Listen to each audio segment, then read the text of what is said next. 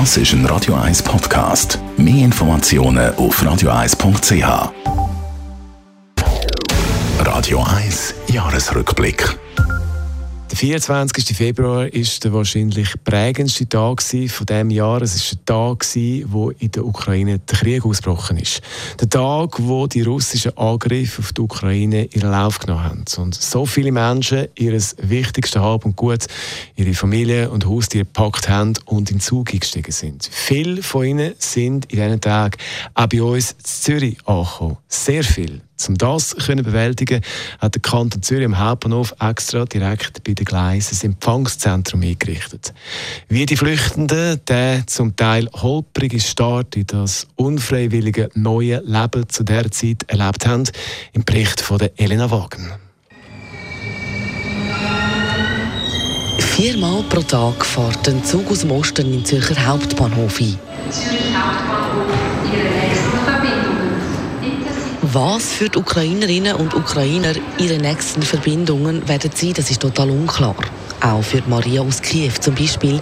Sie steigt mit ihren beiden Teenie-Töchtern aus dem Zug, der gerade eingefahren ist. Mit je einem Koffer stehen sie auf dem Perron und wissen überhaupt nicht, wie es jetzt weitergehen. Seit drei Wochen sind sie unterwegs. Sie haben eine lange Reise hinter sich durch halb Europa. We went through Romania, through Austria, uh, through Hungary even. So now we're here, but we don't know what to do now. to stay here or maybe to go to Germany. Oh, we have a lot of friends in Germany. Uh, they came from Ukraine right now too. Freiwillige Helfer mit blau-gelben Westen oder Bändchen nehmen sie in Empfang und gehen mit ihnen die zu der neuen Unterführungszielpassage. Mit einem Band abgesperrt hat sie die Unterführung unter der Gleis Platz zum kurz verschnaufen. Zwar nur auf spartanischen Festbänken und kaltem Wind, der einem durch die Unterführung um die Ohren zieht. Umso wärmer ist aber dafür der Empfang. Die Heilsarmee offeriert Kaffeefrüchte und Schoki. Und sogar Tierfutter gibt es, weil die einen natürlich auch ihre Hunde oder ihre Büsis dabei haben. Die einen wollen einfach rasch einen Moment für sich sein andere wollen gerne von ihren Geschichten erzählen, so auch die Maria, und beschreibt die ersten paar Tage nach dem Kriegsausbruch. When uh, war started, we spent in Kiev about 10 days, and me and my family decided to go from Kiev because it was dangerous. There were alarms every two hours. When we heard alarms, we could go downstairs and sit in the cellar, uh, but. Uh,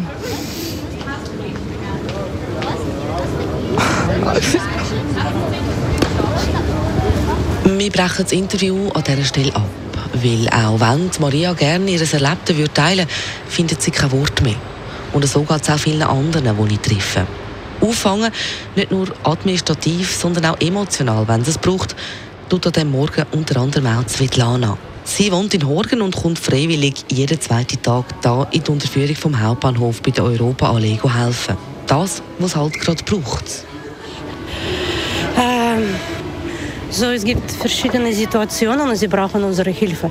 Es ist nicht nur sehr viel Übersetzung, sondern Unterstützung und sie wollen nur sprechen. Sprechen, sprechen, sprechen. Sie sind so traurig. Und worüber? Worüber? Leben und wie traurig ist es und sie müssen fahren. Sehr viele Menschen fragen uns, äh, äh, ist, ist, die Schweiz ein gute, gutes Land zu leben? So ist es ein bisschen nicht schwierig. Heavy. Heavy ist es für Svetlana vor allem darum, weil sie selber in einer russischen Familie aufgewachsen ist und sich darum umso mehr verpflichtet fühlt. Sie sitzt zurück zu ein paar wenigen, die eine halbe Stunde nach Zugfahrt noch auf der Holzbank einen Kaffee trinken. Und sie wartet auf den nächsten Zug, der am 20 ab 1 im Zürcher Hauptbahnhof einfährt und weitere hunderte Menschen aus der Ukraine in die Schweiz bringt. Elena Wagen, Radio 1. Der Radio 1 Jahresrückblick. Auch jederzeit zum Nachlesen auf radio1.ch.